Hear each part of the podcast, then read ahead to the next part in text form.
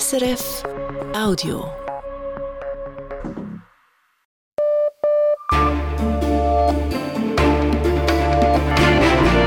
Radio SRF, Echo der Zeit mit Matthias Kündig. Und das beschäftigt uns am Montag, dem 18. Dezember. Die Angst vor Angriffen gegen Frachtschiffe im Roten Meer. Immer mehr Unternehmen weichen auf längere Umwege aus. Wir fragen nach den Folgen für die Lieferketten. Dann die Popularität der Hamas seit den Terroranschlägen. Eine neue Umfrage zeichnet ein differenziertes Bild.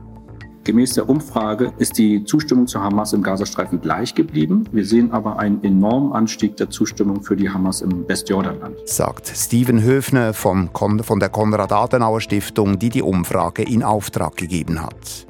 Ein Wahlsieg nach Drehbuch. In Ägypten kann Präsident Assisi weitere sechs Jahre im Amt bleiben. Doch einfach wird das für ihn nicht angesichts der katastrophalen Wirtschaftslage im Land. Und Menschen als Exportware.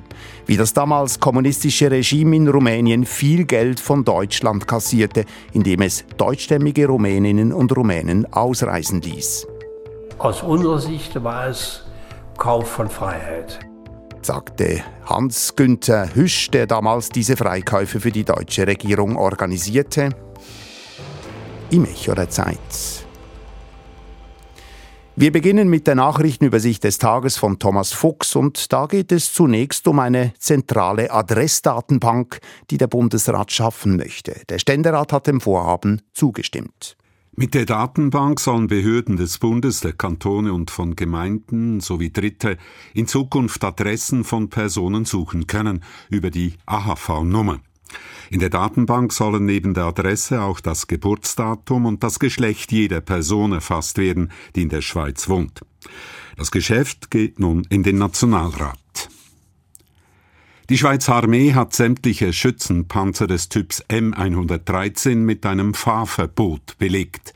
Betroffen sind 248 Fahrzeuge, die alle seit über 50 Jahren für die Armee im Einsatz stehen. Gemäß einer Mitteilung des Bundes wurde beim Unterhalt ein Mangel festgestellt, der die Panzer lenk- und bremsunfähig macht. Die Schützenpanzer werden als Mannschaftstransporter bei Feuerführung und Feuerleitung oder auch als Minenräumpanzer eingesetzt. Bundesrat Guy Parmelin hat laufende Gespräche sistiert, die zum Ziel hatten, den Kündigungsschutz von gewerkschaftlich aktiven Arbeitnehmenden zu verbessern. Vor vier Jahren hatte die internationale Arbeitsorganisation ILO die Situation kritisiert. Die UNO-Organisation setzte die Schweiz auf eine schwarze Liste. Wirtschaftsminister Guy Parmelin beauftragte in der Folge einen Mediator. Der Schweizerische Gewerkschaftsbund bezeichnet den Abbruch der Mediation als inakzeptabel. Die Gewerkschaften wollen nun eine Volksinitiative zum Kündigungsschutz ausarbeiten ins Ausland. Die EU-Staaten haben ein neues Paket mit Sanktionen gegen Russland beschlossen. Es ist das zwölfte. Zu den neuen Sanktionen gehört auch ein Einfuhrverbot für russische Diamanten. Das Einfuhrverbot soll vom 1. Januar an gelten für direkt aus Russland importierte Diamanten und Diamantschmuck, später dann auch für russische Diamanten, die in Drittstaaten verarbeitet wurden. Zuvor hatte sich vor allem Belgien gegen ein Importverbot für Diamanten aus Russland gewehrt. Eine Segnung für homosexuelle Paare, das soll in der römisch-katholischen Kirche künftig möglich sein. Das geht aus einer Erklärung des Vatikans hervor, die Papst Franziskus gebilligt hat. Darin steht, der Segen für homosexuelle und andere irreguläre Paare dürfe aber nicht Teil eines liturgischen Ritus sein, denn es dürfe keine Verwechslung mit dem Ehesakrament entstehen. In der Erklärung wird weiter festgehalten, dass sexuelle Beziehungen nach katholischer Auffassung nur innerhalb der Ehe zwischen Mann und Frau als erlaubt gelten.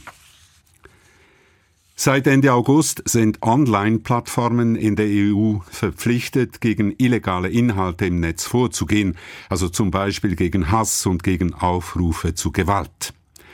Die Plattform X, früher bekannt als Twitter, mache da zu wenig, findet die EU-Kommission. Sie hat deshalb ein Verfahren gegen X eingeleitet. Es droht eine Geldstrafe von bis zu 6 Prozent des weltweiten Umsatzes. Eine Meldung noch vom Ski Alpin. Der Schweizer Marco Odermatt hat auch den zweiten Weltcup-Riesensalon in Alta Badia gewonnen. Er siegte mit mehr als einer Sekunde Vorsprung vor dem Österreicher Marco Schwarz. Dritter wurde der Slowene Jan Kranjec. Die Börsendaten von 18.04 Uhr geliefert von SIX. Der Swiss Market Index schließt bei 11.156 Punkten, minus 0,3 Prozent. Der Dow Jones Index in New York steigt um 0,1 Prozent. Der Euro wird zu 94 Rappen 85 gehandelt und der Dollar zu 86 Rappen 81. Und wie entwickelt sich das Wetter in den nächsten Stunden, Thomas Fuchs? Morgen löst sich der Nebel im Mittelland zum Teil auf, oberhalb von rund 600 Metern und außerhalb des Nebels scheint den ganzen Tag die Sonne. Im Nebel ist es um 2 Grad, sonst 6 bis 12 Grad. Die wiederholten Angriffe von jemenitischen Houthi-Rebellen auf Frachtschiffe im Roten Meer haben Konsequenzen. Diverse Reedereien haben angekündigt, dass ihre Schiffe von Asien nach Europa nicht mehr via Rotes Meer durch den Suezkanal fahren. Stattdessen weichen sie auf die längere Route rund um das Horn von Afrika aus. Das dürfte die eng getakteten weltweiten Lieferketten ziemlich durcheinanderwirbeln, aber wie lange und wie heftig ist derzeit noch nicht klar. Wirtschaftsredaktor Dario Pelosi. Rund 19.000 Containerschiffe fahren pro Jahr durch den Suezkanal. Laut Schätzungen sind es insgesamt wohl 10 Prozent des gesamten Welthandels, der sich durch das Nadelöhr zwischen Rotem Meer und Mittelmeer zwängt. In den letzten Tagen und Stunden haben die größten Reedereien der Welt wie MSC, Maersk, CMA CGM, Hapag-Lloyd und Evergreen bekannt gegeben, dass sie ihre Schiffe umleiten wollen via Horn von Afrika.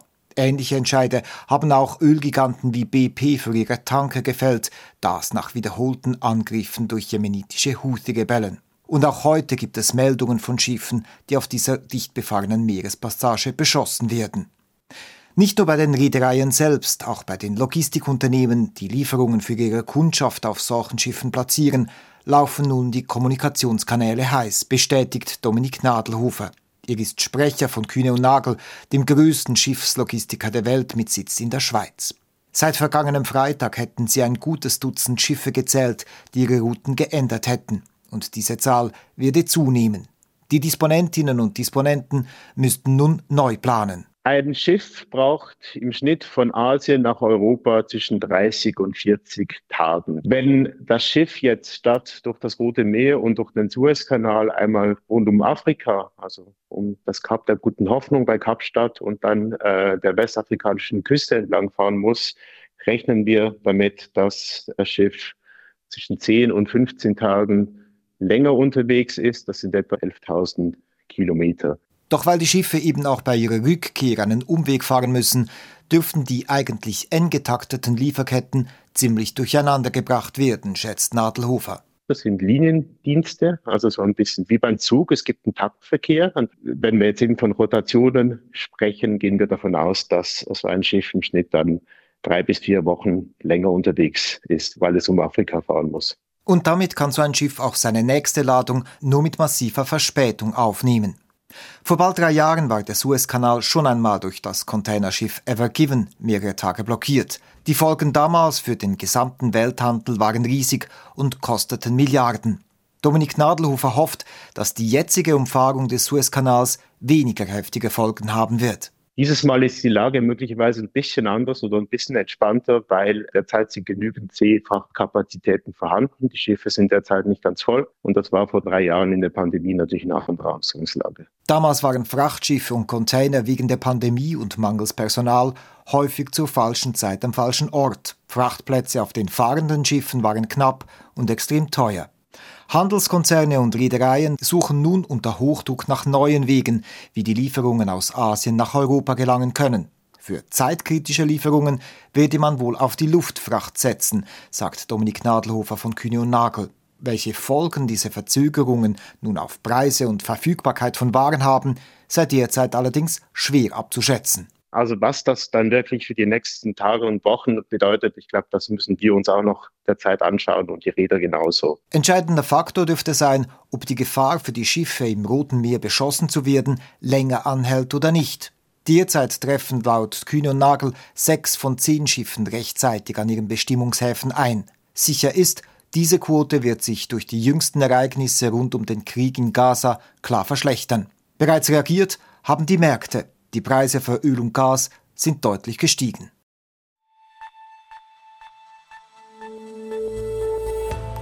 Sie hören das Echo der Zeit auf Radio SRF mit diesen weiteren Schauplätzen. Das Westjordanland. Dort hat die Popularität der Hamas seit dem 7. Oktober zugenommen. Wir fragen, weshalb dies im Gazastreifen anders ist. Ägypten. Dort kann Präsident Assisi weiter regieren. Wir zeigen, vor welchen Problemen er steht. Die Frontlinien in der Ukraine. Dort ist Russland im Vorteil, auch wegen der elektronischen Kriegsführung der Ständerat. Dort hat man den Weg freigemacht für eine große Reform im Gesundheitswesen. Wir zeigen, wie künftig medizinische Leistungen abgerechnet werden. Hongkong. Dort hat am Morgen der Prozess gegen einen der bekanntesten Demokratieaktivisten begonnen. Und Rumänien. Dort hat während des Kalten Krieges die Regierung viel Geld kassiert, weil sie Deutschstämmige ausreißen ließ.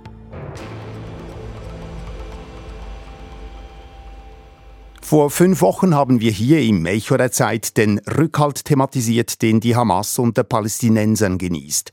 Eine Umfrage des Arab Barometers, die kurz vor dem 7. Oktober durchgeführt wurde, also vor dem massiven Terroranschlag der Hamas gegen Israel, ergab ein klares Bild.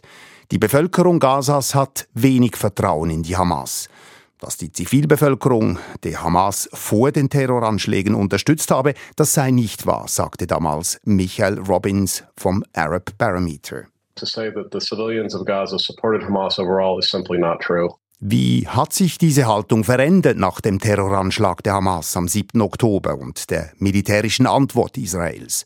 Antworten hierzu liefert eine neue Umfrage, die das Palestinian Center for Policy and Survey Research in Zusammenarbeit mit der deutschen Konrad-Adenauer-Stiftung durchgeführt hat.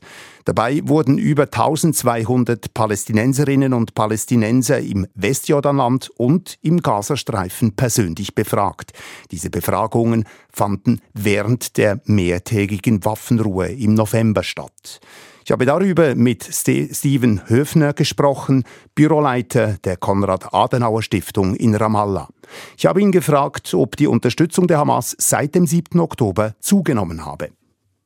Also wenn wir uns diese Umfrage betrachten, dann müssen wir vor allem auch unterschiedlich auf die zwei geografischen Entitäten in den palästinensischen Gebieten schauen, einmal den Gazastreifen und den Westjordanland. Gemäß der Umfrage im Vergleich zu der Umfrage aus dem September, das war die letzte Umfrage des PSA-Instituts, ist die Zustimmung zur Hamas im Gazastreifen gleich geblieben. Wir sehen aber einen enormen Anstieg der Zustimmung für die Hamas im Westjordanland.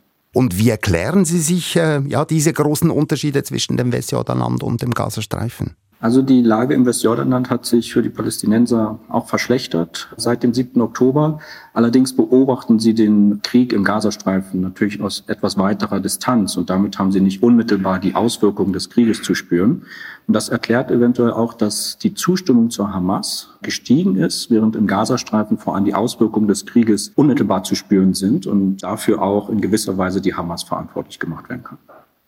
Über 90 Prozent der Befragten im Westjordanland und im Gazastreifen glauben nicht, dass die Hamas am 7. Oktober Gräueltaten an israelischen Zivilistinnen und Zivilisten, an Frauen und Kindern begangen haben. Wie ist das zu erklären angesichts der Menge an Bildern und Videos dieser Gräueltaten, die international kursiert sind? Also in der Umfrage haben wir auch abgefragt, inwiefern solche Videos überhaupt wahrgenommen wurden, ob diese Gräueltaten zur Kenntnis genommen wurden und 85 Prozent haben gesagt, sie haben solche Videos nicht gesehen. Also das zeigt nochmal auf, dass eine sehr selektive Wahrnehmung stattfindet und vor allem Medien konsumiert werden, auch in den sozialen Medien, die eher das Narrativ der Hamas wiedergeben. Es kommt auch noch hinzu, dass im Gazastreifen aufgrund der äh, mangelhaften Kommunikationsmöglichkeiten und natürlich des Kampfs ums Überleben für die Zivilbevölkerung gar nicht die, die Zeit auch dafür da ist, sich jetzt äh, Großvideos oder äh, Nachrichten anzuschauen. Das erklärt eventuell auch diese sehr eingeschränkte Wahrnehmung von dem, was am 7. Oktober passiert ist. Man sollte allerdings auch in Betracht ziehen, dass viele Palästinenser sich die Taten des 7. Oktober nicht wirklich vor Augen führen wollen. Insofern ist es auch ein Verdrängen, was dort stattfindet und äh, vor allem die Bilder aus dem Gazastreifen nach dem 7. Oktober die Wahrnehmung beherrschen.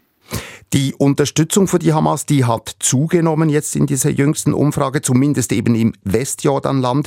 Das Ansehen der palästinensischen Autonomiebehörde und vor allem von Präsident Abbas hingegen ist weiter gesunken. Äh, ein Großteil, 60 äh, Prozent, wünschen sich zum Beispiel die Abschaffung der Palästinenserbehörden. Was heißt das konkret für politische Lösungen, wie sie zum Beispiel von den USA angestrebt werden? Das macht jede politische Verhandlung bereits sehr schwierig, weil die USA ähm, und auch einige andere Akteure auch in der internationalen Staatengemeinschaft vor allem die palästinensische Autonomie als Verhandlungspartner sehen. Aber die Umfrage zeigt ganz deutlich, dass die palästinensische Autonomiebehörde keinen Rückhalt in der Bevölkerung mehr besitzt. Das heißt, jegliches Verhandlungsergebnis, selbst in einem Best-Case-Szenario, wäre doch sehr schwer durchsetzbar, weil das Vertrauen in der Bevölkerung gegenüber der Autonomiebehörde fehlt. Und es zeigt auch nochmal auf, dass die Bevölkerung ihr nicht attestiert, eine Vision zu haben, wie es überhaupt weitergeht. Äh, sie wird, die Autonomiebehörde und Präsident Abbas werden vor allem reaktiv wahrgenommen. Und das erklärt auch nochmal den Zuspruch zur Hamas, die vor allem als proaktive ja, Bewegung, politische Kraft gesehen wird und insofern in einem aus palästinensischer Sicht besseren Licht dasteht. Welche Akteure haben denn unter den Palästinenserinnen und Palästinensern die größte Unterstützung? Also aufgrund der aktuellen Entwicklung in diesem Krieg ist es die Hamas, die die größte Einzelunterstützung genießt. Es ist allerdings nicht die absolute Mehrheit. Also ähm, es gibt immer noch auch einen großen Anteil in der Bevölkerung, die die Hamas nicht unterstützt. Dazu gehören Unterstützer für die Fatah, allerdings in zurückgehendem Maße. Und es gibt auch einen Anteil von vielleicht ein Drittel, die weder Fatah noch Hamas befürworten. Da ist es allerdings sehr schwer zu prognostizieren, in welche Richtung dieses Drittel tendiert. Es gibt allerdings auch viele Stimmen, die eben beide ablehnen und die etwas komplett Neues schaffen wollen. Es ist allerdings eine sehr diverse Gruppe und die Umfrage gibt auch nicht wirklich Aufschluss darüber, was aus diesem Spektrum zu erwarten ist. Sie haben auch untersucht, welche Haltung Palästinenserinnen und Palästinenser gegenüber dem Ausland haben, vor allem gegenüber den USA, der EU, der UNO, aber auch Russland und der arabischen Staaten. Was lässt sich hierzu sagen? Es lässt sich erkennen, dass es eine breite Ablehnung gegenüber den Handlungen aller ausländischen Staaten gibt, mit Ausnahme des Jemen und da vor allem natürlich durch die Houthi-Rebellen repräsentiert. Und es gibt auch eine übermäßige Zustimmung für Katar und auch die Rolle der Hisbollah. Alle anderen Staaten und internationalen Akteure erhalten nur sehr wenige Zustimmungswerte. Deutschland zum Beispiel äh, sieben Prozent Zustimmungsrate für ihr Verhalten, die Vereinten Nationen sechs Prozent an Zustimmung obwohl die Vereinten Nationen eben gerade durch die humanitäre Hilfsleistung stark involviert sind. Das zeigt noch einmal die Enttäuschung, die es in der palästinensischen Bevölkerung mit den internationalen Akteuren gibt. Und was heißt das für Verhandlungen über die Zukunft, zum Beispiel für die Verwaltung des Gazastreifens? Also zumindest hat Katar einen gewissen Rückhalt in der palästinensischen Bevölkerung und dessen äh, Mediatorenrolle wird eher positiv wahrgenommen. Und daher wird auch die Zukunft wahrscheinlich stärker durch die Mediatorenrolle von Katar geprägt sein, im Vergleich dazu, wie in der Vergangenheit häufig Ägypten oder Jordanien diese Rolle eingenommen haben. Sowohl Ägypten wie auch Jordanien haben nur sehr niedrige einstellige Zustimmungswerte. Die Umfrage ist ja eine Momentaufnahme. Gemacht wurde sie während des Gaza-Kriegs im November. Äh, was ist aus früheren Umfragen darüber bekannt, wie sich die Haltungen dann wieder ändern, wenn die militärische Phase eines Konflikts vorbei ist? Also häufig haben wir in früheren Umfragen circa ein halbes Jahr später gesehen, dass sich die Zustimmungswerte für die kriegsführenden Parteien, also in dem Falle vor allem für die Hamas, wieder etwas auf in Anführungsstrichen normalen Niveau eingependelt haben. Also die Werte gingen dann auch häufig wieder runter. Nun muss man allerdings beachten, dass dieser jetzige Krieg keine normale, auch wieder in Anführungsstrichen Eskalation ist, sondern hier die Spielregeln grundlegend verändert wurden und auch eine Rückkehr zum Status im Gazastreifen wie vor dem 7. Oktober kaum vorstellbar ist. Das heißt, da wird abzuwarten sein, inwiefern es die Hamas zum Beispiel noch in nahe oder mittelfristiger Zukunft geben wird in ihren Strukturen aber auch wenn es sie nicht geben würde, was wächst dann nach an Unterstützung? Das heißt, die politische Landschaft in den palästinensischen Gebieten kann sich in den nächsten Monaten sehr radikal ändern und deswegen sind auch diese Aussagen mit Vorsicht zu befassen sagt Steven Höfner. Er leitet in Ramallah das Büro der Konrad-Adenauer-Stiftung. Diese berät die deutsche Regierung in außenpolitischen Fragen und steht der CDU nahe. Wir bleiben im Nahen Osten. In Ägypten hat Abdel Fattah al-Sisi erwartungsgemäß die Präsidentschaftswahlen gewonnen. Dies trotz massiv steigender Preise und der miserablen Wirtschaftslage im Land. Al-Sisi holte laut dem Endergebnis knapp 90 Prozent der Wählerstimmen. Nun kann der Autokrat Assisi bis 2030 weiter regieren. Die Analyse von Nahost-Korrespondent Thomas Gutersohn. Eigentlich standen die Zeichen auf Wandel, denn die ägyptische Bevölkerung leidet stark unter einer rasanten Geldentwertung und einer schlecht laufenden Wirtschaft. Doch Präsident al-Sisi hat vorgesorgt. Obwohl gleich drei Kandidaten gegen Sisi antraten, boten sie keine valable Alternative.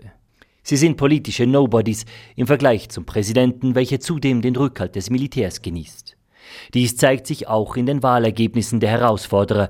Der zweitplatzierte Hassem Omar holte lediglich 4,5 Prozent der Stimmen, die anderen noch weniger.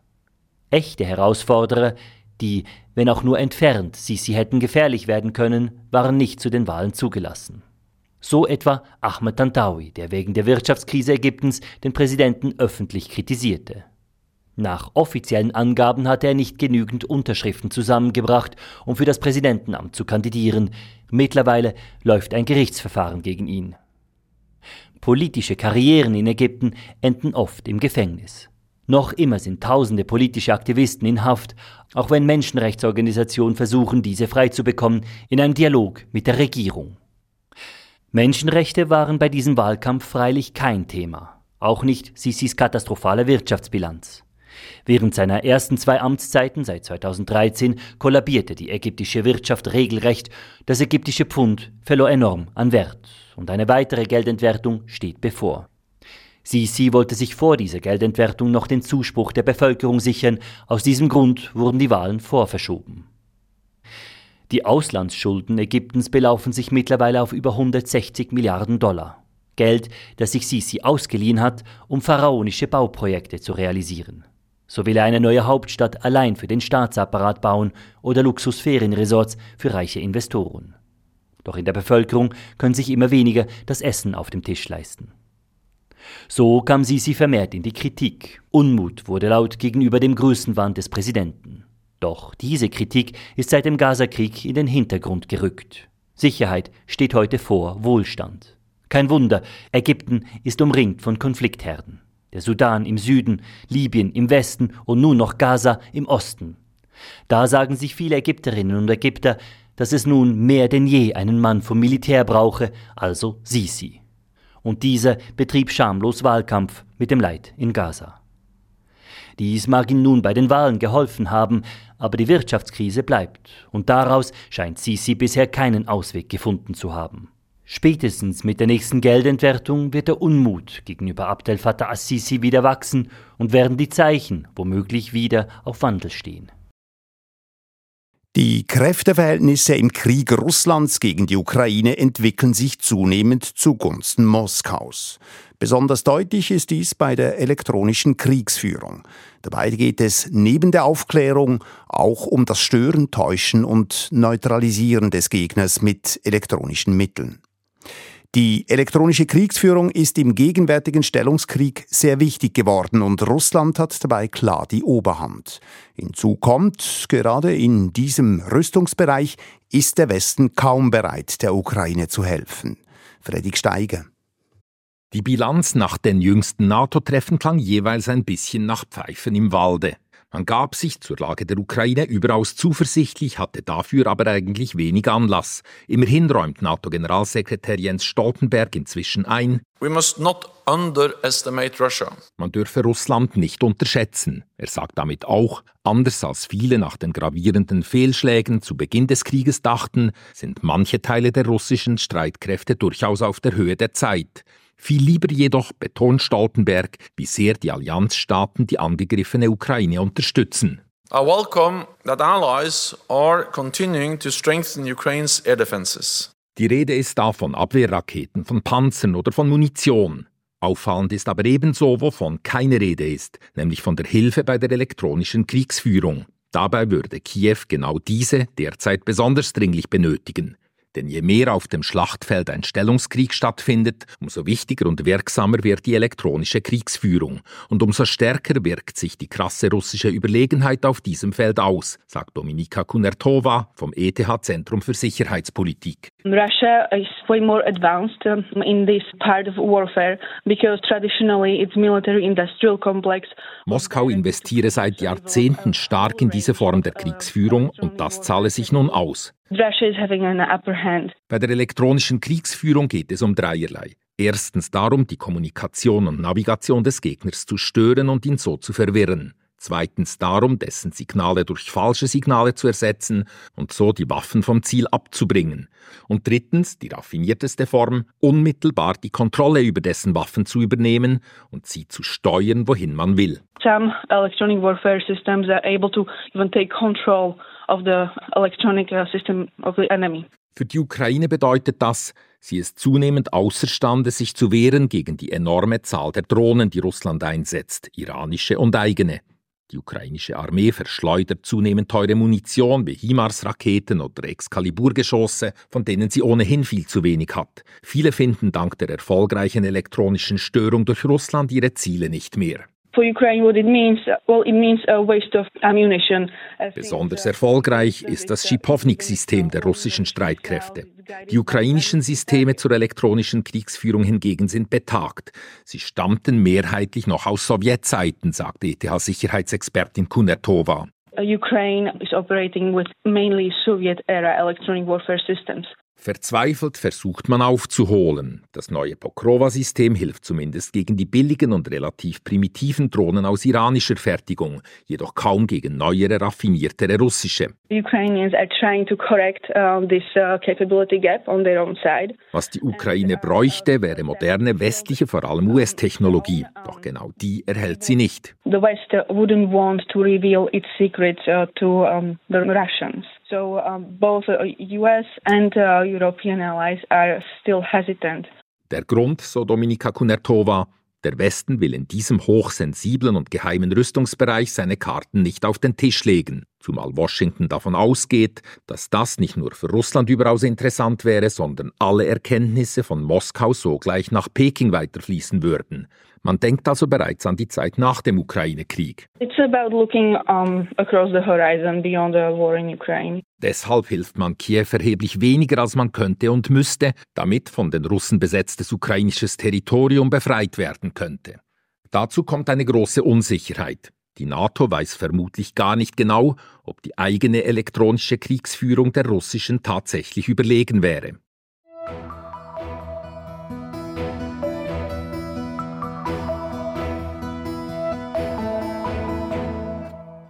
Ins Bundeshaus. 14 Jahre lang wurde gestritten, aber heute ging es plötzlich sehr schnell. Der Ständerat einigte sich in den letzten strittigen Punkten zur künftigen Finanzierung des Gesundheitswesens.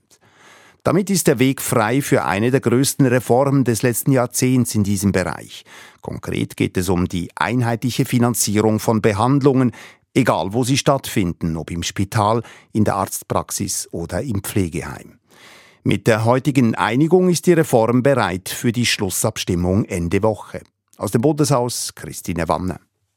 Das Parlament ermöglicht im Gesundheitswesen einen großen Wurf nach Jahren der Blockade. Künftig sollen alle Behandlungen einheitlich finanziert werden, egal wo sie stattfinden, in Arztpraxen, Ambulatorien und in Kliniken, also ambulant und stationär. Heute spielt das eine Rolle und führt zu Fehlanreizen bei den Behandlungen, dass etwa Klinikaufenthalte aus finanziellen Überlegungen kürzer oder länger angesetzt sind. Im Ständerat sagte Bundesrätin Viola Amherd heute, stellvertretend für Innenminister Alain Berset, nach einer über zehnjährigen Debatte sei nun ein Kompromiss, ein gangbarer Weg gefunden worden. Nous voici à la fin de discussions qui ont duré plus d'une décennie. Après d'intenses débats et recherches de solutions, un compromis viable et sensé pour ce projet central a été trouvé. Gehen ambulante Behandlungen heute voll zu Lasten der Prämienzahlenden und der Krankenkassen, so teilen sich Krankenkassen und Kantone die Kosten bei Behandlungen mit Übernachtung. Künftig sollen sich Kantone und Krankenkassen alle Kosten aufteilen in einem Verhältnis von rund 30 zu 70 Prozent. Länger für Diskussionen gesorgt hatte die Forderung der Kantone, dass auch die Langzeitpflege in diese Reform einbezogen werden soll. Ob zu Hause, mit einer Spitex-Organisation oder in einem Alters- und Pflegeheim. National- und Ständerat waren denn auch uneins, wann und unter welchen Bedingungen das geschehen soll. Doch nun ist klar, die Langzeitpflege wird sieben Jahre nach Inkrafttreten der Reform auch einbezogen, unter der Bedingung, dass die Tarife einheitlich, transparent und kostendeckend sind. Deshalb sagte Ständeratspräsidentin Eva Herzog nach wenigen Minuten Damit sind alle Differenzen bereinigt und das Geschäft ist bereit für die Schlussabstimmung. In den vergangenen zwei Wochen hatten sich beide Kammern bemüht, dieses Reformwerk so weit zu bringen. Letzten Donnerstag sprachen die Mitglieder des Nationalrats Klartext. Etwa stellte die SP-Gesundheitspolitikerin Barbara Gysi fest, auf der anderen Seite ist für uns extrem wichtig, dass die Tarife auf einer einheitlichen, transparenten Kosten- und Datenbasis erarbeitet werden, dass sie kostendeckend sind um eben auch die Bedenken aufzunehmen, die wir von Seite Pflege, Pflegefachpersonen und Verbände haben, dass sie weiterhin zu nicht kostendeckenden Tarifen arbeiten müssen. Hier haben wir einen wichtigen Schritt gemacht. Denn die Gewerkschaften des Pflegepersonals drohen mit dem Referendum. Sie befürchten, die Reform erhöhe den Druck auf die Pflegeberufe noch zusätzlich. Bei der Mittepartei mahnte Lorenz Hess, das ist nicht der Zeitpunkt des Versenkens, es ist nicht der Zeitpunkt des Drohen mit Referenden und es ist nicht mehr der Zeitpunkt der roten Linien. Die Gewerkschaften wollen morgen entscheiden. Die große Reform ist ein Kompromiss. Nicht alle Betroffenen haben sämtliche Forderungen einbringen können. Dennoch stehen 22 Organisationen aus dem Gesundheitswesen hinter der Reform. Auch die Kantone schreiben heute, Zitat, da die Kantone neu sämtliche Leistungen im Gesundheitswesen mitfinanzieren und dafür Milliarden von Steuergeldern investieren, hatten sie auch eine vollständige Einsicht in die Rechnungsdaten gefordert. Diese Transparenz ist in der bereinigten Vorlage nicht gänzlich gegeben. Trotzdem kann der Kompromiss aus der Sicht der Gesundheitsdirektorenkonferenz von den Kantonen unterstützt werden. Beim Krankenkassenverband Cura Futura sagt Direktor Pius Zengerle, wir sind sehr erfreut. Unter dem Strich ist es ein Kompromiss, bei dem auch wir gewisse Zugeständnisse machen mussten bei der Pflege und bei der Rechnungskontrolle. Aber insgesamt sind wir der Überzeugung, dass es ein guter Tag ist für unser System. Nach Jahren der Blockaden macht das Parlament den Weg frei zu einer einheitlichen Finanzierung, die mittelfristig auch zu namhaften Einsparungen bei den Gesundheitskosten führen dürfte. Hier im Echo der Zeit geht es noch um den Umgang Rumäniens mit den Deutschstämmigen zu Zeiten der kommunistischen Herrschaft. Zuerst aber noch dies. In Hongkong hat am Morgen der Prozess gegen den Demokratieaktivisten und Medienunternehmer Jimmy Lai begonnen. Dem 76-Jährigen, der bereits seit drei Jahren im Gefängnis sitzt, droht eine lebenslange Haftstrafe. Ihm werden mehrere Fälle von Verschwörung mit Kräften im Ausland vorgeworfen, also Verstöße gegen das nationale Sicherheitsgesetz. Dieses wurde vor drei Jahren nach massiven prodemokratischen Protesten in Hongkong erlassen. Der Bericht von ARD-Kollegin Eva Lambi-Schmidt. Großer Andrang am Morgen vor dem Gerichtsgebäude in Hongkong. Manche warteten die ganze Nacht hindurch vor dem Gericht, um einen der begehrten 70 öffentlichen Plätze im Saal zu ergattern. Ich war gestern schon um 10 Uhr abends hier. Ich wollte sicher gehen, dass ich auch reinkomme. Wir sind Leute, die für Demokratie einstehen. Ich möchte definitiv Jimmy Lai unterstützen. Er hat die Freiheit der Hongkonger verteidigt, die Freiheit, nach der wir uns sehnen. Natürlich unterstütze ich ihn. I hope eventually uh, Mr. Jimmy Lai will feel this ich hoffe, dass Jimmy Lai unsere Solidarität spüren wird. Ich mache mir keine Sorgen um ihn. Stattdessen würde ich sagen, dass er und alle von uns, ob es Hongkonger sind oder andere Leute, die auf der Seite von Demokratie und Freiheit stehen und an sie glauben, dass das eine Art des kollektiven Leidens ist. Believing in democracy, in freedom, I, I suppose this is kind of a collective suffering. Der Prozess in der chinesischen Sonderverwaltungsregion Hongkong findet unter hohen Sicherheitsvorkehrungen statt. Etwa 2000 Polizisten sind Berichten zufolge im Einsatz. Der Angeklagte Jimmy Lai winkte, als er das Gericht betrat. Er sah deutlich dünner aus als beim letzten Urteilsspruch vor einem Jahr. Der 76-Jährige sitzt bereits seit drei Jahren im Gefängnis und muss damit rechnen, den Rest seines Lebens dort zu verbringen. Der Gründer der inzwischen eingestellten prodemokratischen Zeitung Apple Daily wurde in der Vergangenheit bereits zu mehreren Haftstrafen verurteilt. Nun wird ihm unter anderem eine Verschwörung mit Kräften im Ausland vorgeworfen, ein Vorwurf unter dem sogenannten Nationalen Sicherheitsgesetz. Dieses hat die Pekinger Zentralregierung im Jahr 2020 in Hongkong eingeführt. Das Gesetz kann de facto alles kriminalisieren, was sich gegen die chinesische Staats- und Parteiführung richtet. 285 Menschen wurden seitdem in der ehemaligen britischen Kolonie Hongkong unter diesem Gesetz Gesetz festgenommen. Die ehemalige prodemokratische Abgeordnete Emily Lau hofft auf einen fairen Prozess. Es ist sehr traurig, dass Jimmy und andere, darunter auch Mitglieder meiner Partei, seit vielen, vielen Monaten und Jahren eingesperrt sind. Ich denke, dass Menschen, die auf ein Gerichtsverfahren warten, in den meisten Fällen gegen Kaution freigelassen werden sollten. Ich hoffe, dass Jimmy und andere eine faire, offene und gerechte Anhörung bekommen werden. Doch viele Beobachter im Ausland bezweifeln, dass Jimmy Lai einen fairen Prozess bekommt und sprechen von einem Schauprozess. Der britische Außenminister David Cameron hat gestern die umgehende Freilassung von Jimmy Lai gefordert. Die politisch motivierte Strafverfolgung des 76-Jährigen, der auch einen britischen Pass hat, müsse umgehend eingestellt werden. Die Menschenrechtsorganisation Human Rights Watch bezeichnet das Verfahren gegen Jimmy Lai als Rachefeldzug gegen einen führenden Vertreter von Demokratie und Medienfreiheit.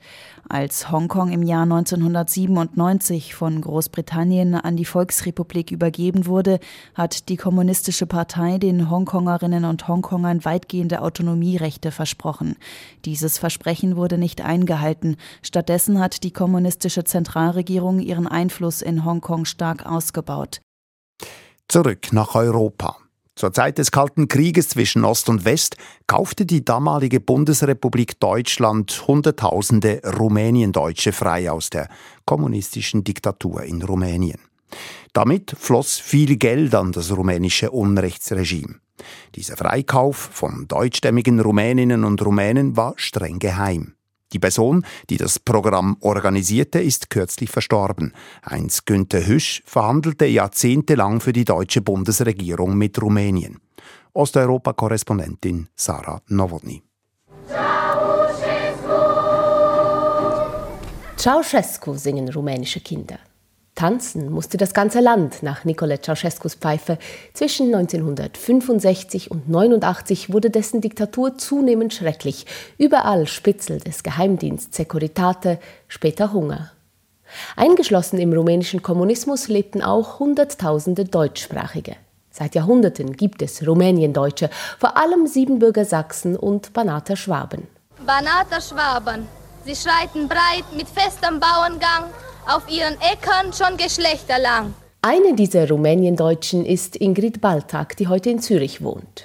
Sie ist die Tochter einer rumäniendeutschen Lehrerin und eines rumänischen Ingenieurs, wurde als deutsches Mädchen gequält von rumänischen Kindern. Sie haben einen immer gejagt, geprügelt, man musste mit erhobenen Händen laufen und sagen, ich bin Hitlerist. Ihren Vater nennt Ingrid Baltag einen antikommunistischen Querulanten.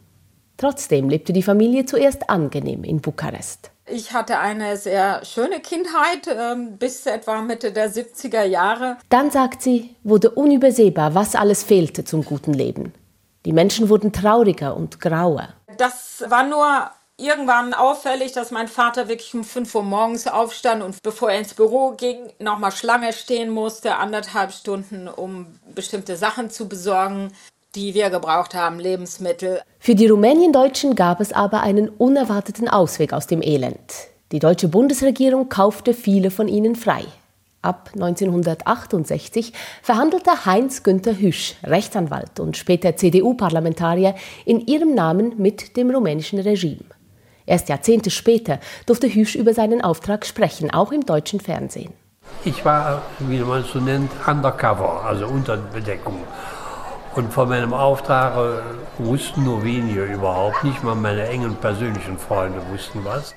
Die Freigekauften wussten lange nicht, dass die deutsche Regierung ihre Wohltäterin war. Die Sache wäre auch beinahe geplatzt. Als Heinz-Günther Hüsch zum ersten Mal nach Bukarest reiste, verlangten die Rumänen mehr Geld, als die Deutschen geben wollten. Man einigte sich erst, als Hüsch schon beinahe wieder abgereist war. Danach brachte er immer wieder Koffer voller 1000 Marknoten nach Rumänien. Ingrid Baltak und ihre Mutter konnten 1982 mit einem Touristenvisum nach Deutschland ausreisen und kamen nicht mehr zurück. Mein Vater blieb allerdings dort. Er war sozusagen die lebende Geisel. Der Vater musste seine Wohnung abgeben, praktisch seinen ganzen Besitz. 1986 konnte auch er ausreisen, höchstwahrscheinlich ebenfalls dank der deutschen Regierung. Von deren Übereinkunft mit Rumänien lebte auch der rumänische Geheimdienst gut in unserer Wohnung heute in, in Bukarest wohnt ja tatsächlich ein Geheimdienstoffizier von damals. Man sagt, Diktator Ceausescu habe den Spruch gemacht, Deutsche, Juden und Erdöl seien Rumäniens wichtigster Exportartikel. Hunderte Male traf sich Hüsch mit den Rumänen. Später floss das Geld über Bankkonten zu ihnen, insgesamt über eine Milliarde Mark. Weit über 200.000 Rumäniendeutsche kaufte die Bundesregierung frei. Akademiker kosteten eine Zeit lang 11.000 deutsche Mark, Pensionierte und Leute ohne Ausbildung 1.800. Dazu kamen Geschenke an den Diktator. Es gab mehrere prominente Fahrzeuge.